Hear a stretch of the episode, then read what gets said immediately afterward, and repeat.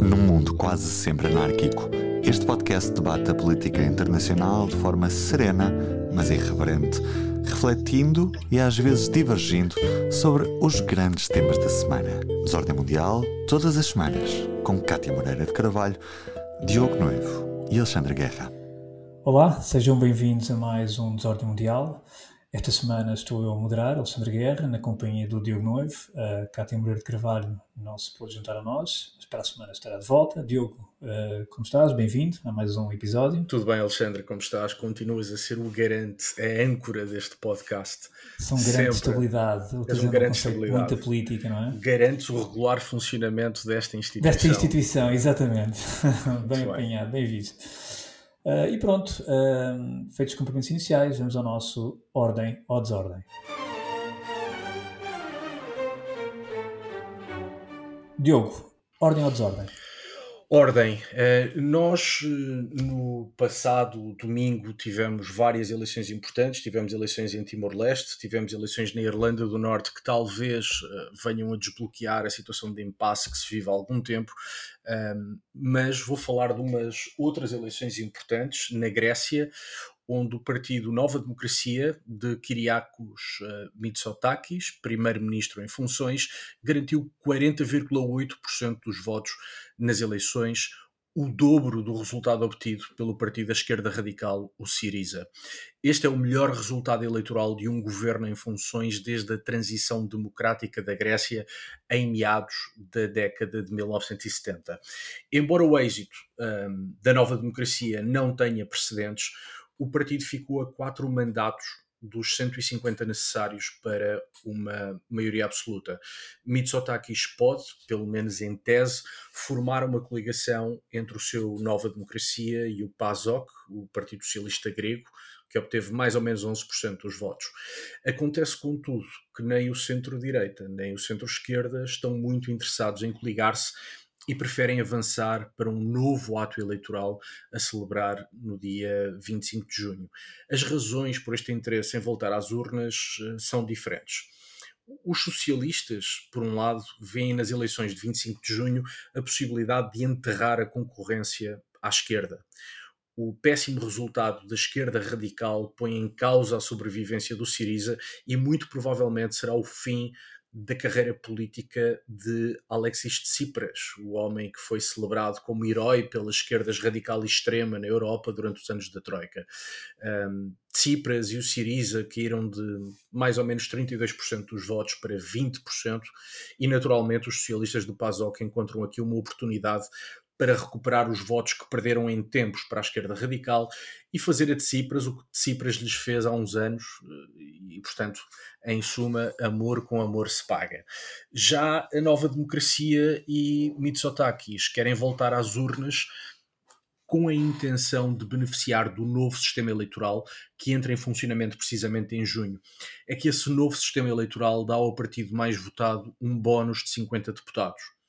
Ora, se nós olharmos para os resultados da nova democracia do centro-direita no domingo passado e lhes juntarmos 50 deputados, o centro-direita fica com uma maioria absolutíssima.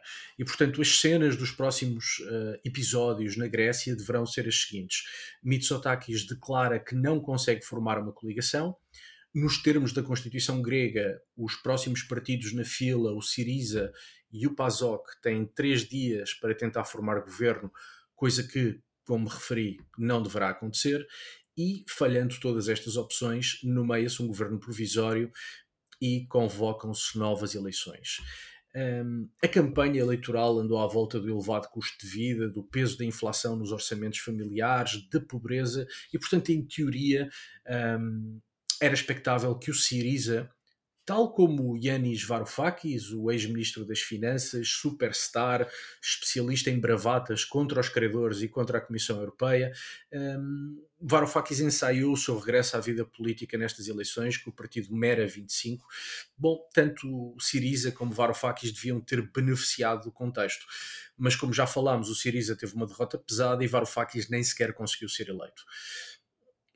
E isto leva-me à ordem uh, e, e, ao facto de ter escolhido ordem para, para, para este assunto, porque após anos de resgates e de medidas de austeridade, a economia grega teve por fim uma das mais fortes recuperações da zona euro e está prestes a atingir a notação uh, uh, de crédito que permite novamente investimento. As perspectivas económicas são boas, os investidores mostram confiança na trajetória da Grécia e, com este pano de fundo, entre outras coisas, parece que as eleições do domingo passado mostram que os gregos perceberam que é melhor ter moderados e democratas no poder do que radicais com enfim, comportamentos próprios de adolescentes. A mim parece-me que apesar de na Grécia muito provavelmente eh, os gregos voltarem às urnas, parece-me apesar de tudo que as eleições do domingo passado são um sinal de ordem. Muito bem, e de algum bom senso por parte do eleitorado grego Sim. que já não se deixa entusiasmar por algumas figuras, é isso, é nomeadamente mais à esquerda, durante os tempos da Troika. É isso. Enfim, preferiam assim umas declarações um pouco ingênuas e um pouco estapafúrdias. Mas... Ingênuas e que tiveram custos altíssimos para a economia Claro. e para a sociedade grega, não é? E que foram muito aplaudidos em vários países europeus, nomeadamente em Portugal, pelas esquerdas radicais e extrema, mas o que o percurso da Grécia parece mostrar é que, de facto, os amanhãs que cantam, as rupturas, o- nada disso funciona, muito antes pelo contrário. Parece que, que o eleitorado percebeu isso e, e mesmo voltando às urnas, ah, parece-me que a Grécia ficará no centro, no centro-direita, no caso, ah, mas haverá também uma recuperação do centro-esquerda, tudo indica que o PASOK ah, voltará. Nós falámos durante muito tempo, não sei se tu te lembras, Alexandre, da pasokização dos partidos socialistas na Europa. Bom, Sim. parece que o PASOK vai dar sinais de vida novamente um, e que talvez, talvez a Grécia regresse a estar maioritariamente no centro, que para mim, apesar de tudo, é um sinal de ordem. Sem dúvida, concordo plenamente. E eu vou contrastar e desordem esta semana. Eh, desordem entre Irão e Afeganistão, mas por razões que provavelmente escapam ao radar de, enfim, de uma parte das pessoas e que têm a ver com água. Portanto, esse recurso cada vez mais precioso eh, à face da Terra. Portanto, água mineral, água, enfim, potável. Uh, e eu não sabia, um, mas percebi que há um conflito de muitos anos já entre o Afeganistão, entre o Irão e o Afeganistão. Uh, fiquei a saber disso precisamente por uma visita que o presidente iraniano uh, Raisi fez à região do Sistão, Baluchistão, que é uma região iraniana, uma província iraniana, que fica no sudeste iraniano e que faz fronteira com o Irão, com o Afeganistão uh, e com o Paquistão, portanto é ali uma, uma província que tem estes estes dois países uh, como vizinhos, e nessa visita, o, na passada quinta-feira, o presidente Raisi lançou um alerta, um aviso muito sério uh, ao regime talibã para que cumpram o acordo de 1963, um acordo internacional que tem a ver com a questão precisamente dos recursos hídricos e com a partilha de água, nomeadamente do rio uh, Helmand, portanto, que é um rio que nasce uh, a sul de Cabul, na, nas, nas, montanhas uh, de Hindu Kush, e depois, durante mil e, mais de mil quilómetros, mais de 95 quilómetros, vai até ao Irão, nomeadamente mais concretamente à região do Sistão, Baluchistão. O problema é que um, há cada vez menos caudal, as autoridades iranianas acusam Cabul de não estar a cumprir com, uh, com, tanto com os metros cúbicos de água que têm que ser fornecidos ao Irão, uh, nomeadamente tem havido um crescente, um crescente na tensão entre os dois países. Uh, o próprio ministro dos Negócios Estrangeiros iraniano já teve algumas diligências com, o seu, com os seus homólogos ou com o seu homólogo afegão. voltou há dias a exigir que o Afeganistão abre as comportas da barragem de Kajaki, que é precisamente a barragem que se situa no rio Helmand e que, no fundo, faz o controle da água. Uh, e, no, e no seguimento dessas exigências do, do, do Ministro dos Estrangeiros iraniano, Ibrahim Raisi, na passada quinta-feira, fez talvez um dos, um dos avisos mais veementes para que Cabul cumpra uh, portanto, uh, o acordo de 1973. Tal, o, o regime afegão diz que, uh, mesmo que abrissem as comportas, o, o, caudal do rio neste momento é tão baixo que nunca chegaria nenhuma água ao, ao Irão, nomeadamente à região do Sistão Baluchistão, e por isso o Irão já veio dizer que exige que seja que o Afeganistão permita que uma comitiva técnica se desloque à, à barragem, se desloque à parte afegã do rio Helman para ver o caudal, que veja o, o nível da barragem, precisamente para aferir a veracidade destas declarações de Cabo. E o próprio regime iraniano disse: se forem verdade, obviamente que nós aí não podemos fazer nada, e portanto, de facto, temos preparação dramática que tem a ver com a, o baixo caudal do rio. Mas para isso precisamos de ver, ou seja, o Irão não confia naquilo que, é, que são as declarações do regime iraniano, e o próprio Irão diz que o ano passado, uh, dos 850 uh, ah, milhões de metros cúbicos de água que supostamente uh, estão previstos anualmente no Acordo 63, foram apenas uh, disponibilizados 27 milhões de metros cúbicos, portanto, o ano passado, do Afeganistão para o Irão.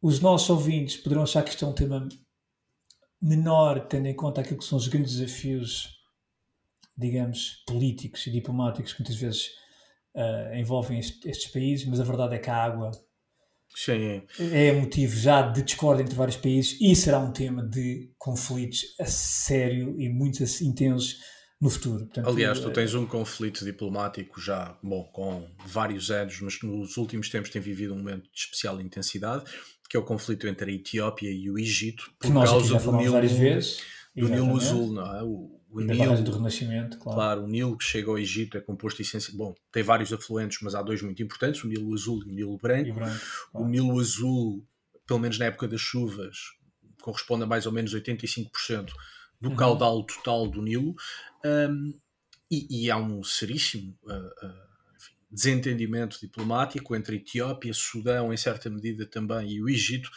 por causa do acesso à água e da gestão dos caudais, e portanto não é nada um assunto lateral, é nada, aliás nada. um aposto eu que será cada vez mais um tema. Sim, e repara, nós temos. em África, no Grande Médio Oriente. Exatamente, no Médio Oriente, quer dizer, a importância que Israel, por exemplo, dá ao controle da água e às fontes claro. uh, de água doce, portanto, na região do Médio Oriente. E não é por acaso que Israel apostou fortemente na desalinização claro, da água. Claro. E, e, e, eu acredito que isso é um tema que vai ser cada vez mais premente nas relações entre Portugal e Espanha. Provavelmente. Até atendendo, exatamente, até atendendo a ao fenómeno que estamos a assistir na Península Ibérica, nomeadamente ao sul da Península Ibérica, de uma desertificação mas uh, isso, mas, mas, isso entre Portugal e Espanha põe, do meu ponto de vista, em evidência uma coisa que eu defendo há muito tempo, que é uma forma moderada de iberismo, em que há determinadas coisas que nós temos que gerir em conjunto e não de forma bilateral, como tem sido claro, feito até agora. Uh, nós podemos ter todas as razões históricas para não gostar uns dos outros, Uh, podemos gostar muito dos nossos respectivos nacionalismos, mas a geografia é o que é. E em matéria de rios, uh, não há volta a dar. Uh, claro. Portanto, parece-me que mais do que criar convenções como a Convenção da Albufeira, que atualmente está em vigor, um, parece-me que devia haver verdadeiramente uma gestão ibérica do caudal dos rios, não de forma bilateral, mas de forma integrada. Mas enfim, isso é uma batalha perdida que eu tenho há muito tempo. Claro. mas, mas, sim, acho que faz, faz sentido, é um, é, um, é um, tema também que vai ser importante. Já é importante, será mais Já importante. Já é importante, exatamente. E pronto, e com uma ordem e com outra desordem, vamos agora ao nosso ponto de ordem. Order! Order! Cá estamos para o tema principal desta semana e não vamos longe, na verdade vamos ali ao país vizinho, aos nossos irmãos uh, que vão ter eleições no próximo dia 28, eleições, portanto, autonómicas, eleições uh, para as comunidades autónomas e para municípios, para, enfim, para câmaras municipais, em Portugal conhecidas como eleições autárquicas. Um, estamos a gravar hoje, segunda-feira à tarde, estamos já na segunda semana de campanha, portanto, estamos já na reta final da campanha eleitoral. Tem sido uma campanha acesa, uma campanha dura, uma campanha com muita crítica, desinformação. Uh, as sondagens neste momento indicam uh, alguns, algum, enfim, alguns embates muito renhidos, nomeadamente a nível de, de câmaras, por exemplo, Madrid, Barcelona, Sevilha, Saragoça, Valência, Corunha. Uh, temos uh, o governo de Sánchez claramente a apostar forte em campanha eleitoral, a anunciar uma série de medidas. Uh, ainda ontem, domingo, anunciou mais um pacote de 38 milhões de euros para saúde mental, para ser distribuído Sim. por algumas regiões autónomas. Já ofereceu o Interrail aos jovens também, já ofereceu tudo, já ofereceu tudo e mais alguma tudo, coisa. Tudo que havia para oferecer Sanchez já ofereceu? Exatamente, já ofereceu tudo e mais alguma coisa. Uh, o, o, o, espírito que se vive não é, o espírito eleitoral e de campanha não é o mais saudável, uh, pelo menos a ter em consideração o editorial desta segunda-feira do El País, onde é muito crítico uh, onde é muito crítico ao espírito que está a viver portanto, e à, à, forma como esta campanha está a ser feita. Aliás, refere-me a uma espécie de trampização da campanha eleitoral e o próprio discurso. Uh, mas isso provavelmente é o que se diz todas as campanhas eleitorais, em Portugal isso é recorrente. Enfim, e, e crispação, crispação e acrimónia em campanhas eleitorais em Espanha claro. não é propriamente uma novidade, é uma coisa... Claro, exatamente, e portanto, mas seja como for, uh, e também estamos, uh, enfim, na última semana surgiram duas notícias que me pareceram importantes e que o Diogo também vai, vai certamente explorá-las melhor. Por um lado, o El Periódico uh, avançou que estava, portanto, estava a haver uma campanha de desinformação em Espanha, precisamente numa lógica enfim, que replica um pouco aquilo que já tinha acontecido nos Estados Unidos, de, de, de, espalhar fake news e desinformação, nomeadamente lançando algumas dúvidas sobre aquilo que era uh, a ação do governo no, no controle enfim, do, do próprio processo de voto, enfim, e outras coisas. E também uh, tivemos uma notícia mais grave, na minha opinião, que tinha a ver com as listas uh, do Bildu, onde que é um teria, partido separatista basco. Separatista basco, onde teria nas suas listas, portanto, nas suas, em 300 listas, em mais 300 listas para o País Basco e Navarra, teria 44 candidatos que tinham pertencido à ETA. Alguns deles, aliás, o Diogo certamente saberá mais do que eu, sete, foram acusados. Sete condenados por homicídio. Portanto, uma coisa também de facto, aqui já não parece um, um episódio menor, parece-me de facto uma, uma, algum, enfim, tem alguma ousadia da parte do partido, mas lá, lá chegaremos. Diogo, o que é que nestas eleições para 8 mil municípios e 12 comunidades autónomas, portanto para o próximo 28 é sábado, não é? Se não tem erro. 28 é domingo. É domingo, desculpa, é domingo, claro. Uh, há uma coisa que eu, que eu noto muito, uh, sobretudo quando uh, olhamos para as eleições municipais, que é cada vez mais há uma lógica de blocos. Claramente, é e, e, nas regionais também. Pronto, e era isso que eu queria. Uma coisa que fica muito evidente quando se analisa as sondagens, e sobretudo o discurso eleitoral e político, é que cada vez mais fala numa lógica de blocos. Uh, como é que estás a acompanhar isto? Certamente tu acompanhas com um olhar muito mais atento do que eu e do que qualquer um de nós, sendo tu um dos maiores experts Bom, isso é simpatia tua. Não, um, há claramente uma lógica de blocos desde que, eh, na sequência da crise financeira, acabou o bipartidarismo imperfeito, mas ainda assim um bipartidarismo espanhol entre o centro-direita do PP e o centro-esquerda do PSOE. Portanto, um, há uma certa pulverização da arena partidária e isso motiva a lógica de blocos. Mas a, a verdadeira importância destas eleições, a meu ver, quer das regionais, quer das municipais, é que se tratam de uma antecâmara para as eleições legislativas do final do ano. E, portanto, um, em eleições locais, sejam a nível municipal, sejam a nível regional, com certeza que o perfil dos candidatos é importante, com certeza que as questões locais são muito importantes, tudo isso uh, contará uh, para determinar o voto.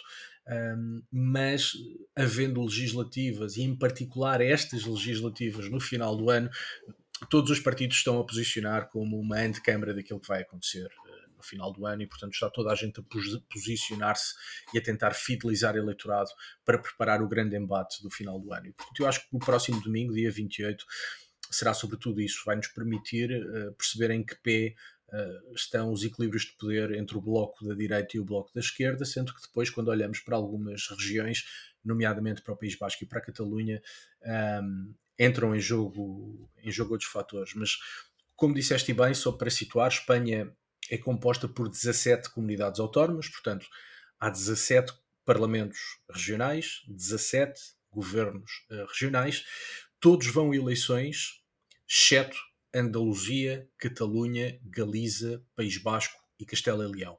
Okay. Estes não vão a eleições porque ou bem que têm um regime próprio e celebram eleições em momento próprio, ou bem que houve antecipação de eleições. Quem nos ouve e segue Espanha estará a pensar: bom, mas em Madrid também se anteciparam eleições. Houve eleições, aliás, no dia 4 de maio de 2021 e Madrid agora vai a eleições novamente. Isso por uma razão muito simples. porque o Estatuto de Autonomia da Comunidade Autónoma de Madrid estipula que se devem celebrar eleições ao caducar os quatro anos da legislatura. Isto é, apesar de ter havido eleições antecipadas em Madrid, na Comunidade Autónoma de Madrid, em 2021, uh, eh, o mandato uh, não pôs o contador a zero. Portanto, uh, a legislatura normal, ordinária, terminava em 2023 e, portanto, em 2023 há eleições novamente. As sondagens tem, temos sondagens para todos os gostos, uhum. mas todas dão claramente o Partido Popular centro-direita com a vantagem e o PSOE, Partido Socialista, em perda. A última sondagem razoável, razoável em termos de, de método seguido, uh, que eu vi, dá o Partido Popular a vencer em sete comunidades autónomas, incluindo Valência e Castela-La Mancha, que são dois bastiões socialistas um, e, por sua vez, o Partido Socialista manterá apenas três dos nove governos autónomos que lidera atualmente. E, portanto, se se verificar isto, mais do que uma derrota, será uma verdadeira Sim. hecatombe uh, para o Partido Socialista. Exato. Valência, já agora, o Alberto Fajol, presidente do PP, teve ontem, domingo, em certo. Valência a fazer campanha eleitoral, onde, aliás, as sondagens dão uma subida considerável da direita, não só do PP, mas também do Vox. Uh, e, é. Portanto, há aqui uma forte aposta em Valência, não é? Há uma fortíssima aposta em Valência, uh, há uma fortíssima aposta noutros sítios, mas isto também mostra o fator nacional a entrar em jogo. Há uma coisa que, que, que, tem, que tem acontecido nos últimos anos, sobretudo nos dois últimos anos, em que nós temos vários barões do Partido Socialista a distanciarem-se de Pedro Sánchez. Entre esses barões contam-se presidentes de comunidades autónomas.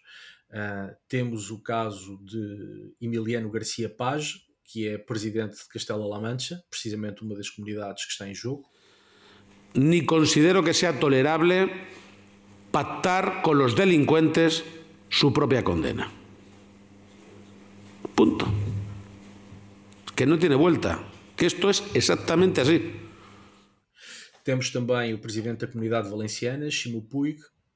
Temos também até Juan Lobato, que é o jovem candidato do PSOE à Comunidade Autónoma de Madrid, que vai concorrer contra, ou que já está a concorrer contra, Isabel Dias Ayuso. E temos também, entre outros, Javier Lamban, presidente da Comunidade de Aragão.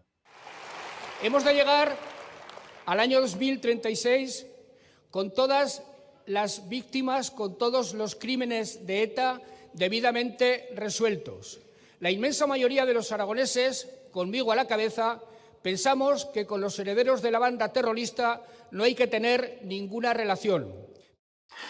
Como ouvimos uh, pelas declarações quer de Garcia Paz, quer de Lamban, um, há dois temas recorrentes nas críticas a Pedro Sánchez. Por um lado, é o facto do atual governo espanhol, socialista, assentar em coligações de governo com a esquerda radical populista do Podemos e no Parlamento em acordos parlamentares com partidos separatistas bascos e catalães. Ou seja, e como disse um deputado navarro uh, aqui há uns anos, o governo socialista jurou defender a Constituição e o rei, apoiado por partidos que querem acabar com a Constituição e o rei. Ora, o Partido Socialista Espanhol é um partido estruturante da democracia espanhola. E, portanto, há muita gente no Partido Socialista, mesmo muita, que desde o início é muito crítica uh, das soluções de governo seguidas por Sánchez. E essas críticas têm subido de tom porque Pedro Sánchez tem procurado uma estratégia de apaziguamento com os separatistas catalães que ensaiaram um golpe, ou um proto-golpe, uh, em 2017. Uh, foram aprovados indultos, Pedro Sánchez até fez uma reforma da lei penal, uh, alterando, por exemplo, o crime de peculato e revogando o crime de sedição. Foram claramente duas alterações ao Código Penal feitas à medida para beneficiar os separatistas catalães condenados em tribunal. Isto caiu muito mal dentro do Partido Socialista, porque o Partido Socialista é um partido defensor da Constituição Espanhola, defensor, uh, enfim, dos equilíbrios de poder, de poder que permitiram a Espanha democratizar-se uh, na década de 70. e um, precisamente porque Sanchez parece ter uma lógica de poder pelo poder, estar disposto a todo o tipo de coligações para chegar ao poder, e foi um bocadinho essa a história uh, da sua chegada a primeiro-ministro ou a presidente de governo, se preferirem, desde sempre que houve muitos, muitos socialistas a marcarem distâncias com o seu secretário-geral e primeiro-ministro. Agora que estamos num ano eleitoral, esse distanciamento essas críticas estão a subir de tom. A Catalunha e a postura hum, muito difícil de explicar de Pedro Sánchez sobre a Catalunha é um dos fatores de discórdia dentro do Partido Socialista e o outro é o tema que referiste há pouco. Um, há um partido chamado Bildu, que é em grande medida o sucessor da organização terrorista ETA. O Bildu é um partido que não pratica atos de violência, mas continua hoje, em 2023, a glorificar os atos de violência cometidos pela ETA. Cada vez que um militante da ETA sai da prisão após cumprir a sua pena, é recebido em verdadeiras festas populares chamadas Ong Torre Boas-Vindas, festas populares em praças, em ruas, com bandeiras, com lights, com tochas, com dançarinos, com músicas, e estes militantes da ETA são recebidos como guerreiros ou como presos políticos. Lembro a quem nos ouve que muitos destes presos da ETA foram condenados por múltiplos homicídios e que a ETA matou sobretudo em democracia. A ETA matou cerca de 850 pessoas, 95% das quais foram assassinadas depois de 1978, isto é, depois de Espanha aprovar a sua Constituição Democrática, e portanto temos um partido que continua a glorificar atos de terrorismo e quem os praticou. E não só glorifica esses atos de terrorismo, como desta vez teve. Eu ia dizer inovação, mas não é propriamente uma inovação. Meteu nas suas listas eleitorais 44 antigos membros da ETA, sete dos quais condenados por homicídio, e um, defendeu-se o Partido Socialista, que tem um acordo com o Bildu no Parlamento, disse: Bom, mas estas pessoas já pagaram a sua dívida à sociedade, já cumpriram pena de prisão e, portanto, têm os seus direitos políticos intactos. É verdade. Isso é inegável. Mas há aqui uma coisa muito importante que o Partido Socialista oportunamente se esqueceu: é que o terrorismo é um crime político. Ou seja, quando, se, quando uma organização terrorista mata alguém, mata porque esse alguém pensa de uma maneira diferente. E, portanto, o terrorismo, do ponto de vista político, é um atentado ao pluralismo, é um atentado à liberdade de expressão. E a ETA foi sobretudo isso. E estes 44 antigos membros da ETA que estão nas listas do Bildu nunca mostraram qualquer arrependimento dos crimes que cometeram.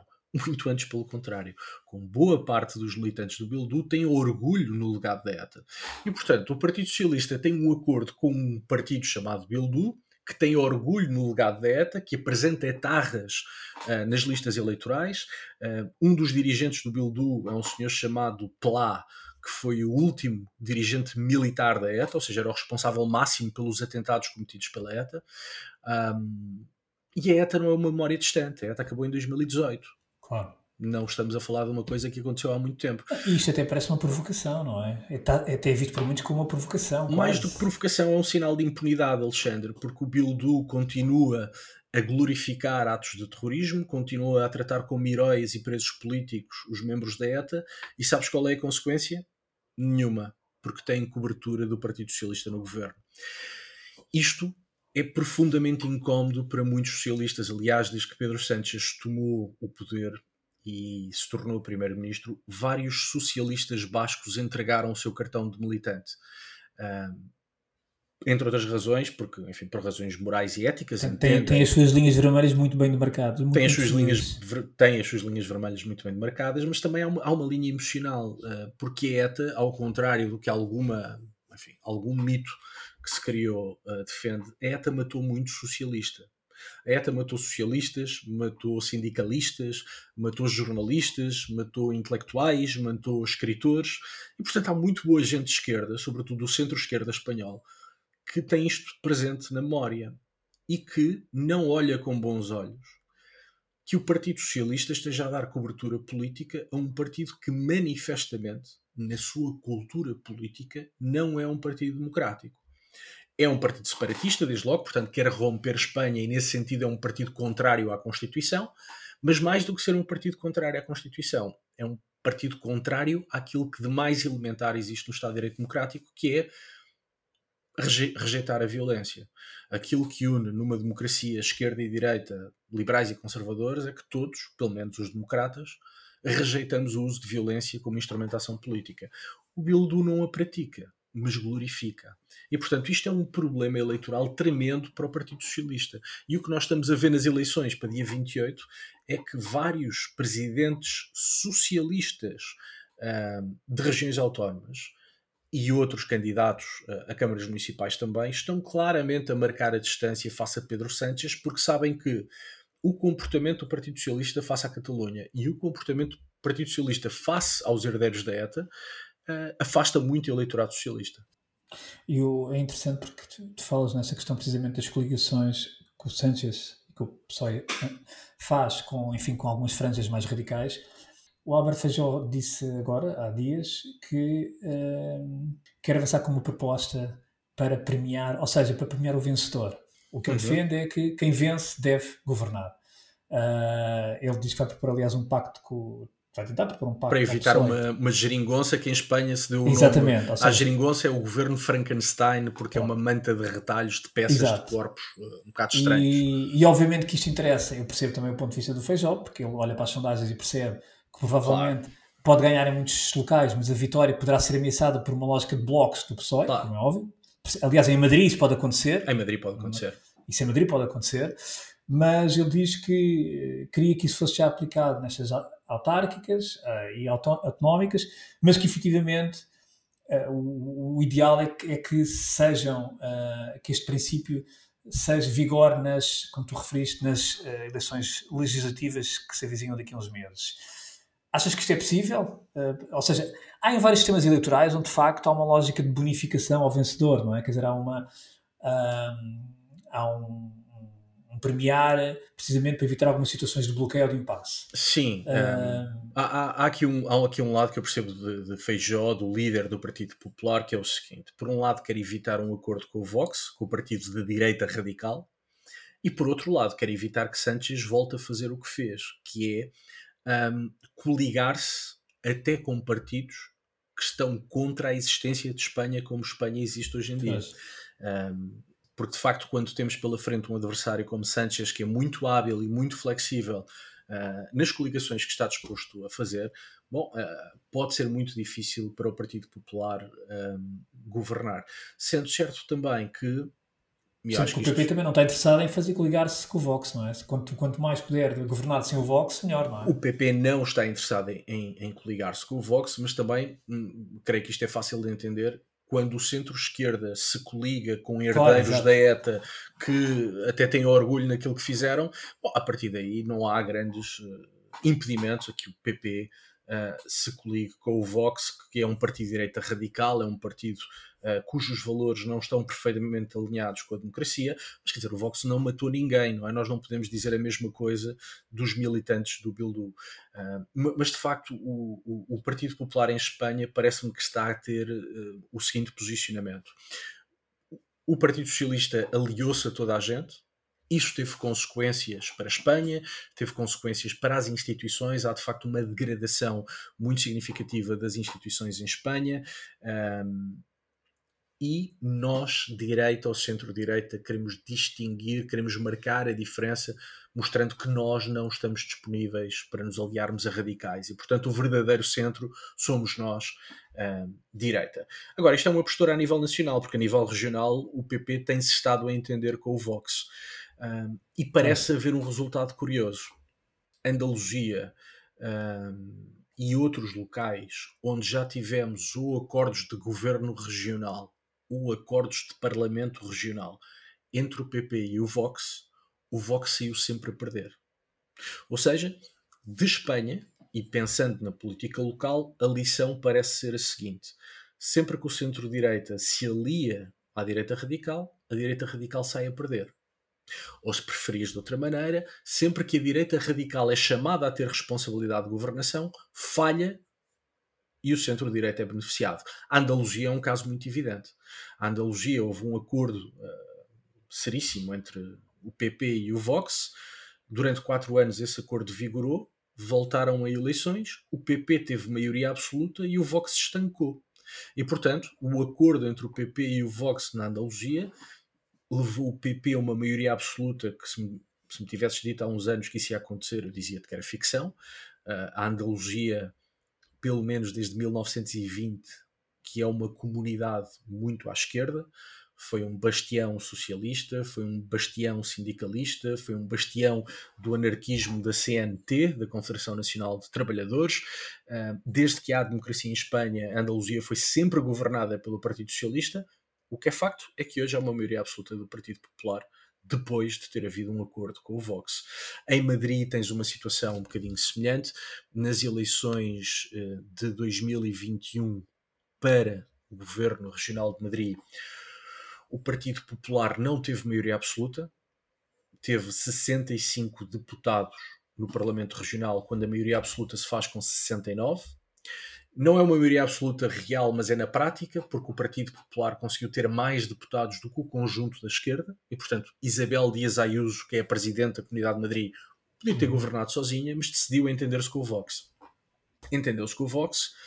Um, e agora que estamos em ano eleitoral, rapidamente descartou o Vox depois de o ter obrigado a cometer vários erros e, portanto, linguagem mais coloquial. Isabel Dias Ayuso foi colocando várias cascas de banana ao Vox, o Vox tropeçou e caiu em todas. E as sondagens mostram que, muito provavelmente, Isabel Dias Ayuso vai ter uma maioria absoluta, desta vez sim, chegará à maioria absoluta. E, portanto, a experiência que vem de Espanha, e insisto, olhando para governos regionais e para câmaras municipais, é que sempre que há um acordo entre o centro-direita e a esquerda radical, a esquerda radical sai prejudicada e o centro-direita sai beneficiado. Mas lá está, estamos a falar de Espanha, que é um país muito peculiar, onde o centro-esquerda se aliou a partidos uh, manifestamente anticonstitucionais, e isso obviamente dá uma margem de manobra à direita que, por exemplo, não existe em Portugal. Tu, tu, há pouco falaste precisamente na comunidade autónoma de Madrid, mas e penso que a vitória da Ayuso não está sequer em causa, a questão da maioria absoluta sim. Mas, por exemplo, é, em Madrid, portanto, para a Câmara Municipal, já é, apesar do PP estar, enfim, estar a subir até em relação a 2019, mas pode haver aqui, pelo menos aquilo que eu tive a ver, pode haver aqui uma surpresa, eventualmente tendo em conta resultados de alguns partidos como Podemos, que poderão alterar aqui, enfim, lá está na lógica de blocos, poderão, poderiam até, ou poderão uh, criar aqui uma surpresa. O que é que tu achas? O que é que diz a leitura que fazes sobre a. Pelas sondagens que estive a ver na Câmara Municipal de Madrid, portanto, há pouco estivemos a falar do Governo Regional, agora Exato. estamos a falar da Câmara Municipal da Capital.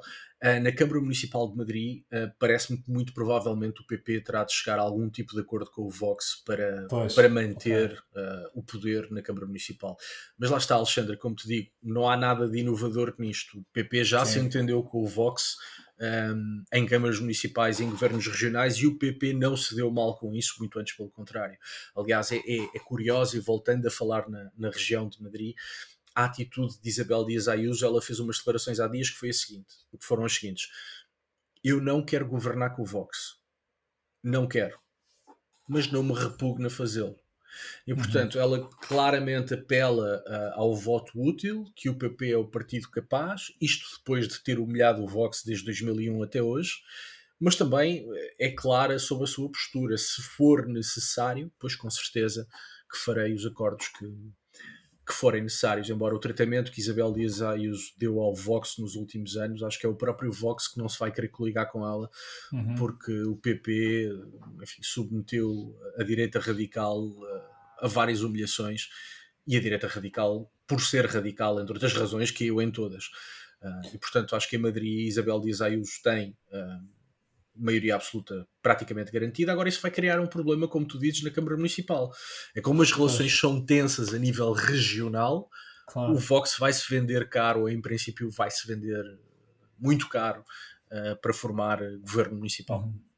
Olha, e já agora, já vamos passar de Madrid para Barcelona, enfim, as duas principais cidades espanholas, até para os nossos ouvintes também ficarem só com uma ideia. Uh, o que é que tens a dizer sobre a Catalunha e sobre Barcelona, já agora? Portanto, perspectivas, o que é que, o que é que achas que no domingo vai acontecer? Não sei o que é que vai acontecer. Eh, Barcelona é um tubo de ensaio até certo ponto para um novo, uh, ia dizer partido, mas não é partido, uma nova plataforma de esquerda, uhum. da qual nós já falámos, que é a plataforma Sumar. uh, feita por Yolanda Dias. Yolanda Dias é Ministra do Trabalho, é uma militante de longa data da Esquerda Unida. A Esquerda Unida é uma coligação de partidos. Uh, onde entre outros está o histórico Partido Comunista de Espanha. Ela, aliás, é militante de origem do Partido Comunista de Espanha. Ela tem mostrado um rosto mais amável, mais cosmopolita, mais moderado da esquerda radical. Eh, ela começou por estar associada ao Podemos, mas marcou essa distância quando isso lhe deu jeito. Já no passado, no início da sua carreira, esteve muito associada ao nacionalismo galego, porque ela é galega, começou a sua vida na política local galega e depois, quando lhe deu jeito, marcou essa distância novamente. Ela tem sido muito próxima uh, do poder autárquico uh, na Catalunha, em particular em Barcelona. Uh, Alda Colau, que é enfim, a grande presidente de Câmara da, de Barcelona, da esquerda, evidentemente, tem sido uma grande uhum. apoiante desta nova plataforma política Sumar, e portanto, Barcelona, à sua escala, pode ser um, um, um, ensaio desta nova plataforma. E esta nova plataforma é importante por várias razões, nós já falámos disso aqui, não, não me vou criticar muito outra vez, mas um, se esta plataforma somar tiver êxito, o Podemos vai ser reduzido a praticamente nada, e se tiver êxito, vai perdoem-me a expressão, comer alguns votos da esquerda do Partido Socialista. E, portanto, para as legislativas do final do ano, é muito interessante ver eh, que resultados vão ter os apoiantes desta plataforma Somar.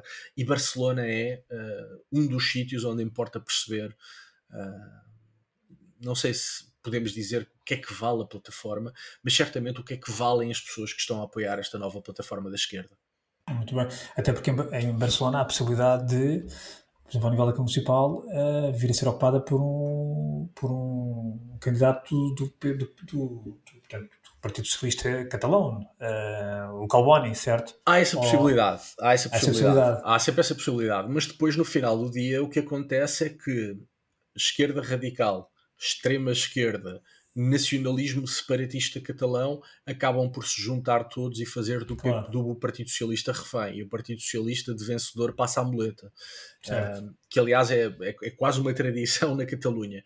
O Partido Socialista tem bons resultados mas rapidamente os setores mais à esquerda e mais separatistas convertem os socialistas numa muleta do poder.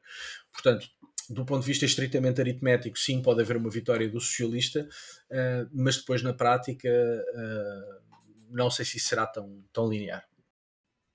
Já agora, só queria deixar aqui umas sondagens nacionais uh, que eu li no El Mundo, portanto, são sondagens de ontem, uh, a nível nacional, portanto, vale o que vale, mas dá o PSOE com 30,2%, mas tendência de descida, o PP com 27,9%, mas com tendência de subida, portanto, hum. mais, às vezes mais importante do que o número uh, é hum. as tendências e depois temos o Vox e Podemos na casa dos 8%, o Vox com tendência de subida. Hum. Um, e, mas pronto, são eleições de, enfim, no fundo fazem um retrato nacional, mas nestas eleições, neste, neste tipo de processo eleitoral uh, querem dizer pouco, não é? Portanto... Sim, sim. Uh, embora, como te digo, toda a gente está a olhar para isto como a antecâmara das legislativas certo. e, portanto, essa leitura vai ser importante. Há um outro elemento que eu acho que vai ser. Uh, não vai ter surpresa, mas vai ser importante, é perceber o que é que aconteceu ao Partido Ciudadanos. Os Ciudadanos era um partido de centro, liberal, uh, chegou a ambicionar com toda a legitimidade, porque os números mostravam isso. O Ciudadanos chegou a ambicionar substituir o Partido Popular como principal partido centro-direita um, e colapsou colapsou por erros básicos do seu então líder, Albert Rivera. Uh, muito cesarismo houve na liderança do Partido Cidadanos e, claro, os Cidadanos teve a oportunidade de fazer um governo de coligação com o Partido Socialista, mas ao rejeitar essa coligação entregou de certa maneira os socialistas nos braços da esquerda radical do Podemos e nos braços dos separatistas. E, portanto, muitos eleitores dos Cidadanos olharam para o partido e disseram: o partido é inútil, porque pôde manter os socialistas a governar ao centro, mas por rejeitar um acordo com o Pedro Sánchez, empurrou Sánchez para as mãos dos radicais. E, portanto, o, o Cidadanos começou a definhar não só pelo cesarismo do seu líder, mas por este erro estratégico tremendo que foi empurrar Pedro Sánchez para as mãos das franjas mais radicais. O partido elegeu nova liderança, uh, essa nova liderança não tem tido uh, grande atenção mediática, não tem tido grandes declarações, não tem sido capaz de destacar por propostas novas e, portanto, uma das coisas que eu aposto, e é uma aposta que estou para reconhecer se isso não for assim, mas outra das coisas que nós vamos ver no dia 28, no próximo domingo, é a marcha fúnebre uh, dos cidadãos. Uh, será a marcha fúnebre do Podemos de Pablo Iglesias também, mas essa já começou há algum tempo, começou pelo menos em 2021, que o Podemos, a grande força de esquerda radical, está a perder para outras forças, nomeadamente para este somar novo, e portanto o funeral do, do Podemos já, já está em curso há algum tempo, acho que o vamos ver agora no próximo domingo, mas acho também que vamos ver uh, o funeral dos Cidadãos. E há aqui, uh, do meu ponto de vista, algo muito irónico, é que o bipartidarismo espanhol acabou precisamente pelo aparecimento destes dois partidos. Podemos na esquerda radical, Ciudadanos no centro liberal. E curiosamente, os dois partidos que permite-me a expressão, mataram o bipartidarismo espanhol, estão agora os dois mortos. E portanto o bipartidarismo acabou, mas quem acabou com ele acabou também. A nova política acabou por não, não vingar, aparentemente. E, portanto, esse é outro dos elementos que eu vou prever uh, no próximo domingo. Sim, e cá estaremos para, para, para analisar esses novos elementos, aliás, elementos que também poderão suscitar reflexão do lado de cada fronteira em Portugal. Uh, mas isso será para outras conversas. Certo. E pronto, eh, chegados ao fim do nosso ponto de ordem, vamos ao Sem Fronteiras.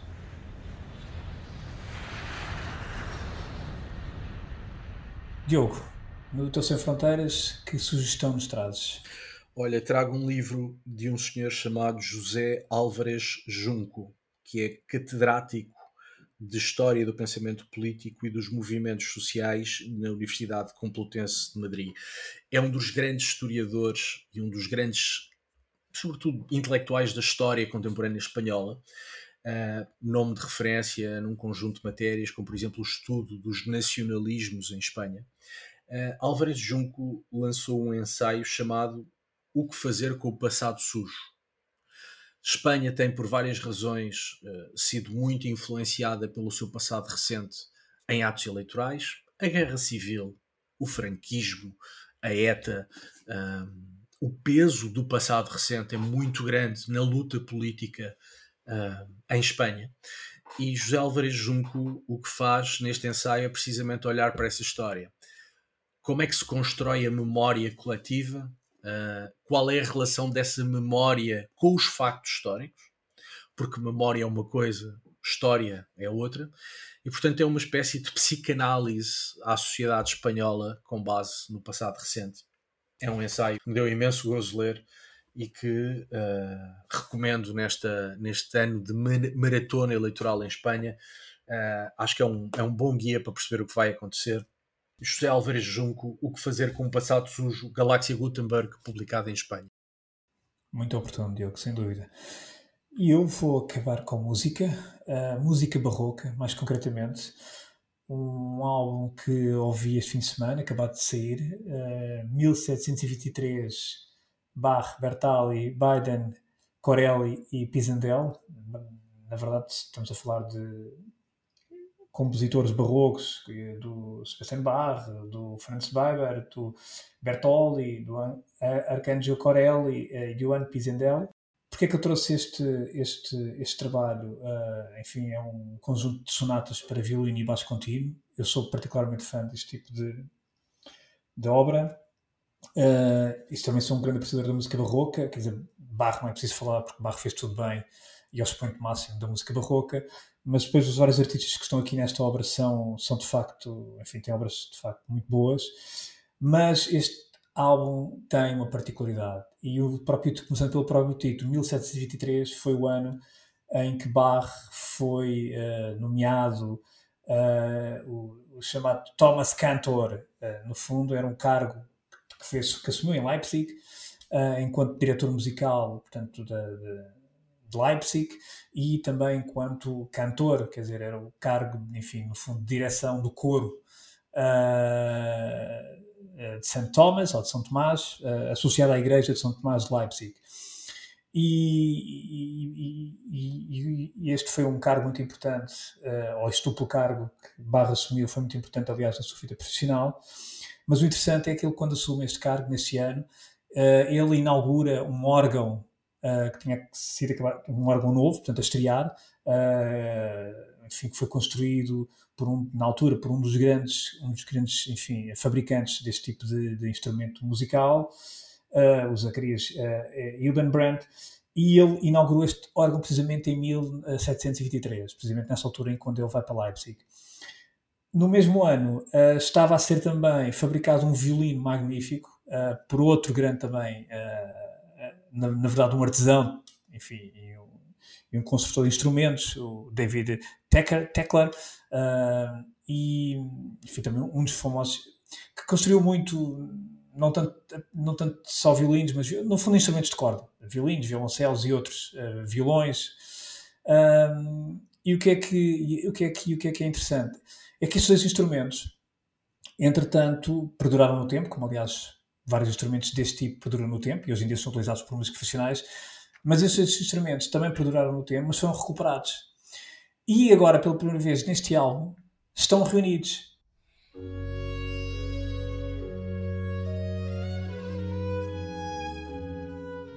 Ou seja, estas sonatas são interpretadas uh, pela, pela violinista Vajas Wiener, que é líder do English Concert, que é uma orquestra barroca, onde toca com este violino, e o organista, que também aparece nesta obra, o Johannes Lang, usa precisamente também o órgão recuperado. Portanto, e isto é uma história de facto magnífica que está reunida neste álbum. Ou seja, este, o que estamos a ouvir neste álbum e, e, o que estamos agora a ouvir é o, o primeiro andamento da sonata Sol Maior para, baixo, para violino e baixo contínuo do, do Bach. E o que realmente estamos a ouvir são uh, dois instrumentos que foram construídos em 1723. Uh, ah, um deles foi uh, estreado pelo Bach, pelo próprio Bach. Portanto, isto é fascinante.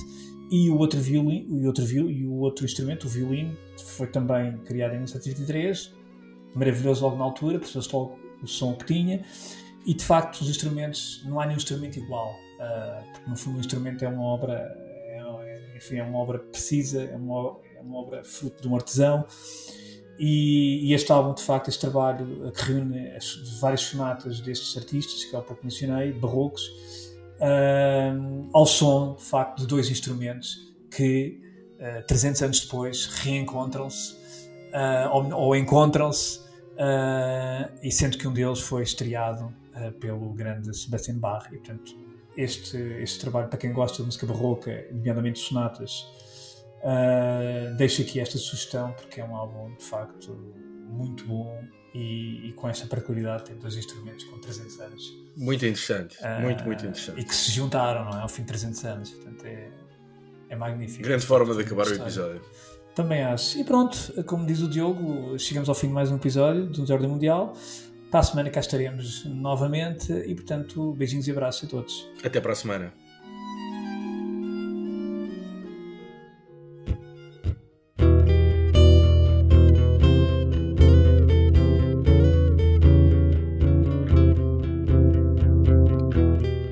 Voltar a ouvir este e conhecer novos episódios em público.pt e na sua aplicação para podcasts. O público fica no ouvido.